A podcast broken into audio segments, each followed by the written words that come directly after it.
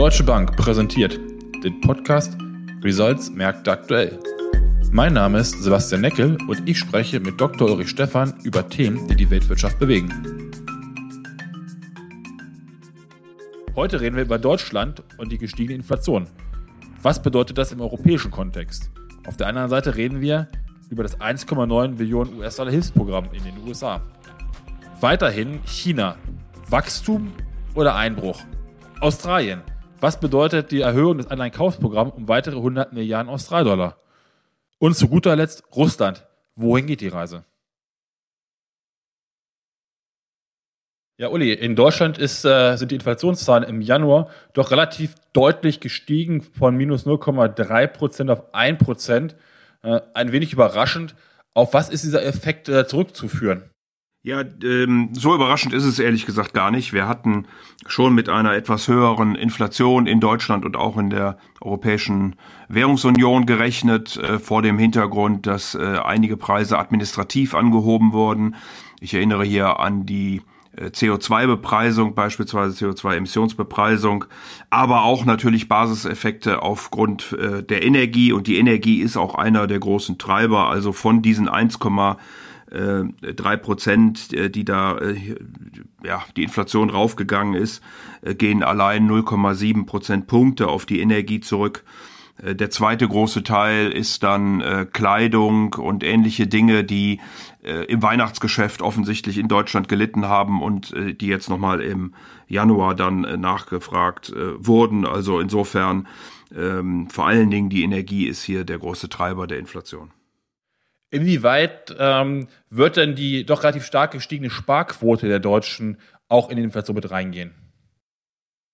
Ja, das ist natürlich eine große Frage, wie insgesamt die Fiskalpakete, die expansive Geld, die immer noch expansive Geldpolitik und dann natürlich die äh, aufgesparten Konsumwünsche verbunden mit der etwas höheren Sparrate sich im weiteren Jahresverlauf in Anführungsstrichen entladen werden. Also da muss man schon damit rechnen, dass ähm, dann eben nicht nur die Konjunktur anspringt, sondern auch die Inflationszahlen etwas höher ausfallen könnten. Noch sind wir aber nicht so weit und äh, ich würde auch nicht damit rechnen, dass wir dann über zu hohe Inflation äh, reden. Aber es kann natürlich schon sein, dass sie äh, dann auch mal über zwei Prozent steigen kann. Wenn in Deutschland die Inflation jetzt äh, gestiegen ist, äh, mit den Gründen, die du gerade genannt hattest, wie ist das denn im Kontext der Europäischen Union, der Eurozone zu sehen? Ja, die Inflation ist natürlich insgesamt ähm, steigend, aber immer noch auf sehr niedrigem Niveau. Wahrscheinlich wird die Europäische Zentralbank auch eine etwas höhere Inflation äh, tolerieren, wenn sie denn dann überhaupt mal ist. Wir sind ja immer noch einiges vom Ziel entfernt. Und man darf auch nicht vergessen, dass die Europäische Zentralbank sicherlich auch Außenwert des Euros und ähnliche Dinge mit im Auge behält. Also ich glaube auch nach den Äußerungen von Frau Lagarde und den Prognosen der Europäischen Zentralbank selbst, die keine großen Inflationszahlen sowohl in diesem wie auch im nächsten Jahr sehen, äh, werden wir uns noch längere Zeit auf eine expansive Geldpolitik, sprich niedrigste Zinsen und Ankaufprogramm der Europäischen Zentralbank einstellen dürfen. Ja, du hast gesagt, niedrige Zinsen. Ein anderes Thema, äh, das die Europäische Union die letzten sieben Jahre letztlich begleitet hat, waren die Verhandlungen mit China über ein neues Investitionsabkommen. Da hatten wir ja am Anfang des Jahres darüber gesprochen, dass zu Ende 2020 äh, man eine Einigung gefunden hat. Dieser Vertrag soll allerdings erst 2022 unterschrieben werden. Ähm, meine Fragen sind zum einen, was steht alles drin? Warum erst 2022? Und wie groß siehst du das Risiko, dass eventuell aufgrund der Einmischen der Amerikaner dieser Vertrag doch noch zunichte gemacht wird? Ja, fangen wir mal mit äh, dem ersten an. Also der die Eckpunkte dieses Abkommens, Investitionsabkommens sind ähm, kurz vor Jahresschluss äh, getroffen worden. Man hat sich geeinigt. Es gab dann eine Videokonferenz zusammen mit ähm, der EU-Kommission, der Ratpräsidentschaft, äh, Frau Merkel als ähm, ähm, Vorsitzende dieses äh, äh, Ratsausschusses äh, im zweiten Halbjahr 2020. Äh, Macron hat sich mit, Emmanuel Macron, der französische Staatspräsident, hat sich mit dort eingeschaltet und hat dann offensichtlich den Wunsch geäußert, dass die finale Unterschrift getroffen wird dann, wenn Frankreich die Ratspräsidentschaft übernimmt, was äh, im zweiten Halbjahr 2022 der Fall sein wird. Also hat man jetzt noch Zeit, die Eckpunkte, die wie gesagt verabredet worden sind, genauer auszuarbeiten. Diese Eckpunkte sind, dass China weniger stark reguliert bei den Joint Ventures in China, also dass deutsche oder ausländische, europäische Unternehmen in dem Falle äh, nicht immer einen chinesischen Partner haben müssen, wenn sie dort investieren. Das gilt besonders für die Bereiche Automobil, Transport, äh, Gesundheitsequipment, wie es so schön heißt, also ähm, medizinisch-technische Anlagen und die Chemie. Es ist vereinbart worden, dass die chinesischen Staatsbetriebe ähm, nicht positiv von China diskriminiert werden dürfen, dass es keine Bevorzugung geben soll gegenüber der europäischen Konkurrenz. Es geht um den Schutz von geistigem Eigentum. Es gibt, geht um die Öffnung von ähm, Service-Dienstleistungen. Also wenn man sich den, den Handel und auch die direkten Investitionen ähm, Europas in China anguckt, dann betreffen die doch äh, ganz überwiegend die Industrie und der Service ist da noch sehr äh, wenig betroffen und hier strebt man auch Öffnungen an bei Finanzen, äh, bei der IT, im Cloud Computing, Umweltschutz und auch bei der Gesundheit. Ähm, es geht um die Transparenz äh, der ähm, Subventionen in China, aber auch in Europa. Und natürlich geht es am Ende auch um einen besseren Zugang chinesischer Unternehmen ähm, in Europa. Wir haben bisher zwar einige Direktinvestitionen gehabt, die viel Aufmerksamkeit in der Presse ähm, hervorgerufen haben, aber insgesamt ist China noch nicht sehr stark in Europa vertreten. Das meiste geht über äh, den Export aus China, also auch hier sollen Öffnungen stattfinden. So das Ganze ähm, muss man dann wahrscheinlich in einen globalen Kontext hineinstellen. Wir haben nach wie vor die Rivalität zwischen den USA und China. Joe Biden hat gerade von einem sehr harten Wettbewerb äh, gesprochen, den man mit China ausfechten will, aber er will sich doch eher auf multilaterale Abkommen äh, dabei berufen. Ähm, er wird sicherlich in Europa einen Verbündeten suchen. Von daher glaube ich, dass bei den weiteren Gesprächen, wo jetzt diese Eckpunkte dann konkretisiert werden, man durchaus äh, auch Amerika äh, mit einbezieht und guckt, wie dort die Interessen liegen. Ähm, ich glaube aber nicht, dass ähm, Amerika hier diesen ähm, dieses Abkommen grundsätzlich torpedieren wird ähm, oder auch kann vor dem Hintergrund, dass natürlich sich Europa äh, Gedanken machen muss, wie man mit dem asiatischen Freihandelsabkommen umgehen will, wie man auch mit dem Konflikt Asien, äh, China, USA umgehen will. Ähm, und äh, damit man da nicht zwischen die Stühle gerät, sind solche Investitionsabkommen sicherlich auch geeignet. Ja, Uli, lass uns bei den USA bleiben. Äh, die US-Konsumausgaben haben ja in 2020 äh, doch relativ stark gelitten. Momentan sieht es so danach aus, als äh, wenn die Stimmung wieder etwas positiver wird. Sicherlich ist auch das, äh, sind die 600 US-Dollar Hilfschecks, die ausgegeben wurden, hilfreich dafür. Sollte die 1,9 Billionen US-Dollar Hilfspaket, was Joe Biden plant, durchgehen durch die beiden Häuser, was hätte das weiter für den Konsum für eine Auswirkung? Ja, lass uns äh, zuerst mal eine Sekunde auf den Konsum gucken. Der ist natürlich tatsächlich stark eingebrochen, vor allen Dingen im zweiten Quartal. Es gab dann einen sehr deutlichen äh, Aufschwung wieder im dritten Quartal mit Nachholeffekten. Dann sind die Zahlen im vierten Quartal vor allen Dingen gegenüber diesem extrem starken dritten Quartal wieder etwas rückläufig äh, gewesen. Aber unterm Strich, wenn man äh, die ähm, Entwicklung sich auf das Vorjahr, also im vierten Quartal 2020 auf das vierte Quartal 2019 anguckt, sind die Entwicklungen doch äh, sehr ordentlich gewesen. Also es ist vor allen Dingen dieser äh, Quartalsvergleich, der dort sehr negativ äh, ist. Die Sparraten sind auch aufgrund der Zuschüsse in den USA auf über 30 Prozent im zweiten Quartal gelaufen. Äh, sie waren gegen Ende des Jahres dann noch bei etwa 10 Prozent, was für die USA extrem viel ist. Äh, die US-Haushalte dürften in 2020 rund eine Billion US-Dollar Sparvolumen gebildet haben. So, das äh, stünde jetzt sowieso dann, wenn wieder eröffnet wird und wenn Zutrauen da ist, für Konsum zur Verfügung. Zusätzlich, und das ist das, was du angesprochen hast, äh, Sebastian, äh, plant ja die Regierung Biden eine weitere Hilfsmaßnahme äh, nicht nur für die privaten Haushalte, sondern auch für Unternehmen und auch für einzelne Bundesstaaten. Da gibt es noch Diskussionen mit den Republikanern. Zwar hat man erste Entscheidungen im Kongress äh, in diese Richtung gefällt, aber es ist eben noch nicht unterm Strich entschieden. Jetzt kommen auch die Ausschüsse noch dran.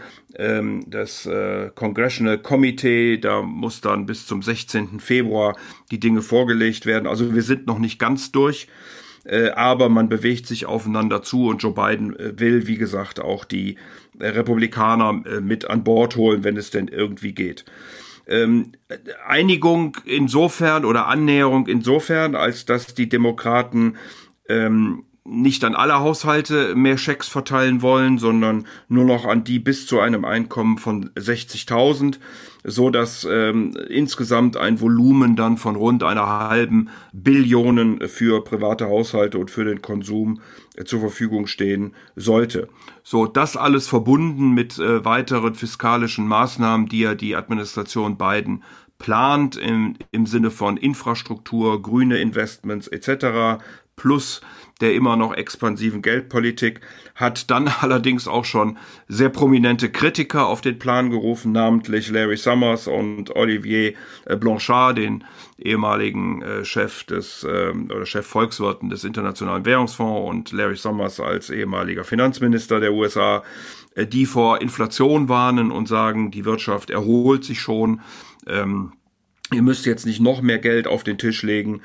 Ähm, wie dem auch sei, äh, die Regierung plant da nach wie vor Maßnahmen, die Diskussionen laufen und äh, je höher das Paket sein wird, desto äh, umfangreicher wird wahrscheinlich dann auch im Jahresverlauf, wenn wie gesagt die Pandemie äh, in den Griff bekommen werden kann, auch mit Hilfe der Impfungen, äh, wird die Erholung sein und äh, dann möglicherweise auch die Inflationszahlen eben ein bisschen anziehen.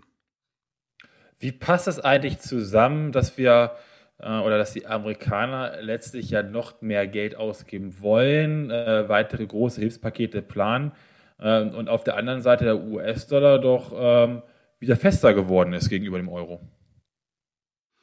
Ich glaube, das hängt schon damit zusammen. Es gab ja erste Vertreter der amerikanischen Notenbank, äh, Bostich äh, von der Fed Atlanta, die darüber gesprochen haben, dass man im zweiten Halbjahr diesen Jahres auch mal nachdenken könnte, wann man und wie man aus der Geldpolitik aus, aus der äh, expansiven Geldpolitik aussteigt. Ähm, er hat ein Datum 2023, 2024 genannt, aber es könnte auch früher sein. Und bevor man den Zins anhebt, wird man möglicherweise die Kaufprogramme von äh, Anleihen ähm, einschränken beziehungsweise sogar ganz einstellen. Also äh, diese geldpolitischen Maßnahmen scheinen es zu sein, die hier ähm, die ähm, ja die Erwartungen ein Stück weit treiben. Ja, ähm, Uli, lass uns doch mal ein bisschen Richtung, Richtung China gucken. Wir haben ja im letzten Jahr und auch Anfang dieses Jahr gesagt, China ist äh, letztlich der Treiber, das Land gewesen, das am besten äh, bisher zumindest durch die Corona-Krise durchgekommen ist. Äh, alles Zeichen auf Wachstum. Jetzt sind die veröffentlichten Einkaufsmanager-Indizes im Januar äh, und die Indizes für das entsprechende farbenende Gewerbe nähern sich der 50-Punkte-Marke an. 50 äh, Punkte ist ja sozusagen diese Wachstumsschwelle. Sie nähern sich von, von oben an, also werden weniger. Deutet das schon auf eine Abschwächung der chinesischen Konjunkturentwicklung hin? Oder kann es letztlich aber auch mit dem chinesischen Neujahrsfest zusammenhängen? Ja, ich glaube wahrscheinlich eher zweites. Also äh, die chinesische Volkswirtschaft äh, ist ja schon wieder auf Vorkrisenniveau beziehungsweise höher. Wir haben äh, gerade erst die Absatzzahlen für Autos in China äh, im Januar gesehen, plus 26 Prozent. Also das sieht alles nicht nach Schwäche aus. Ähm, es scheint auch so zu sein, dass der überwiegende Teil des Wachstums in 2021 aus dem Konsum kommen wird. Also auch hier Nachholbedarf. Ähm, das wird sich wahrscheinlich dann nach Chinese New Year äh, besonders abspielen. Ähm, ich wäre jetzt aufgrund der etwas schwächeren äh, Stimmungsindikatoren noch nicht nervös. Äh, glaube, dass das mit Chinese New Year, mit aber auch natürlich der Schwächen im Export, äh, weil der, der Rest der Welt, die USA, Europa ja nach wie vor durch die Pandemie gefangen ist, äh, zusammenhängt. Äh, und insofern würde ich schon erwarten, dass wir im Jahresverlauf in China ein sehr ordentliches Wachstum sehen werden. Äh, wir als Deutsche Bank gehen ja sogar von 10% Wachstum in 2021 und dann von 5,6% in 2022 aus. Also da ist von Schwäche wenig zu sehen.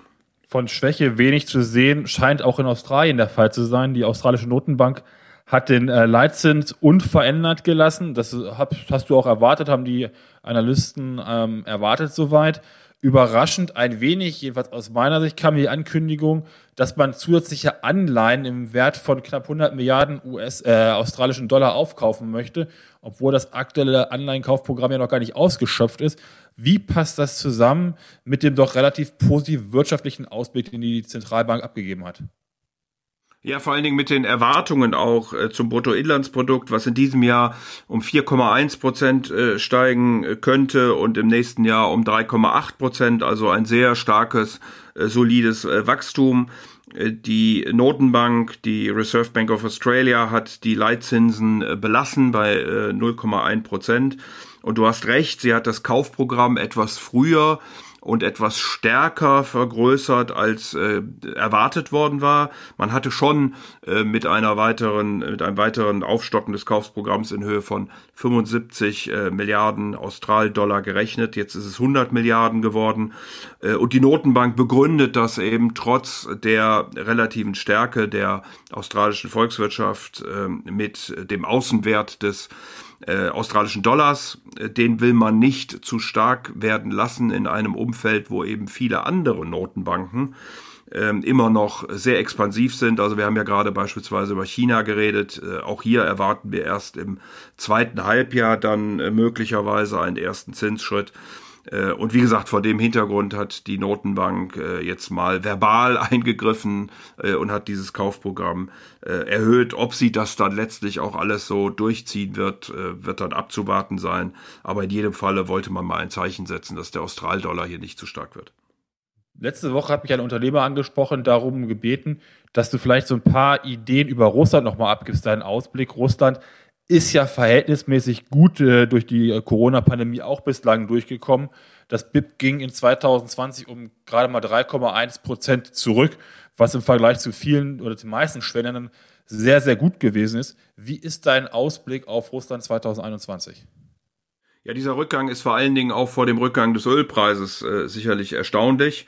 Ähm, wir erwarten auch in diesem Jahr 2,6 Prozent Wachstum. Also wir werden in diesem Jahr noch nicht ganz die Verluste aus dem letzten Jahr aufholen. In 2022 dann aber sogar 2,8 Prozent. Also ähm, ja, ein, ein solides Wachstum, sicherlich kein besonders hohes.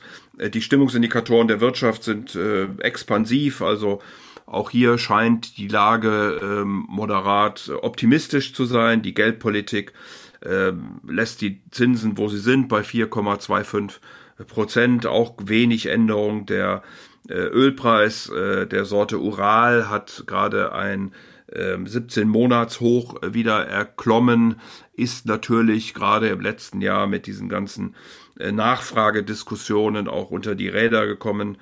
Ähm, was immer wieder bei Russland natürlich dann bei all diesen doch äh, positiveren ähm, Zahlen und Daten äh, hereinkommt, ist die Fragestellung der Politik. Wir werden im September Parlamentswahlen haben. Äh, hier wird mit weiteren Protesten, äh, Stichwort äh, Nawalny gerechnet. Äh, Sanktionen sind nach wie vor oder stehen nach wie vor im Raum. Äh, und das belastet natürlich dann insgesamt äh, die ähm, russische Volkswirtschaft. Ähm, das äh, belastet den Rubel sicherlich und die gesamte Entwicklung. Also insofern ist Russland nach wie vor gefangen eigentlich in dieser, in dieser Situation, wo man extrem stark von Rohstoffen abhängig ist, wo es einem nicht gelingt, die Industrieproduktion so aufzubauen und zu modernisieren, dass man ähm, im Maschinenbau oder ähnlichen Dingen eben mit anderen Ländern mithalten könnte. Man ist immer noch sehr stark auf die Rohstoffe begrenzt. wir reden über Korruption, wir reden über drohende Sanktionen und das sind so das Damoklesschwert im Grunde, was schon seit Jahren Jahren ja über Russland drüber hängt. Ja, vielleicht noch ähm, ganz zum Schluss ein paar Worte. Du hast jetzt gerade ein paar Mal auch das Thema Rohöl angesprochen. Wie sieht dein Ausblick auf das Rohöl 2021 aus? Ja, wir haben ja eine Situation, wo ähm, die Nachfrage stark zurückgegangen ist. Äh, da braucht man sich nur an, den, äh, an die, an die, an die äh, Airlines erinnern und den nicht stattfindenden Flugverkehr. Äh, aber auch andere ähm, Mobilitätsdaten sind natürlich zurückgegangen. Ähm, das hat dann äh, die OPEC ähm, dazu veranlasst, namentlich Saudi-Arabien, die Förderquoten stark einzuschränken. Ähm, wir ähm, werden wahrscheinlich im Jahresverlauf wieder anziehende Nachfrage sehen. Äh, allerdings, äh, wenn die OPEC natürlich eingeschränkt hat, hat sie auch Möglichkeiten, äh, wieder die Förderung zu erhöhen.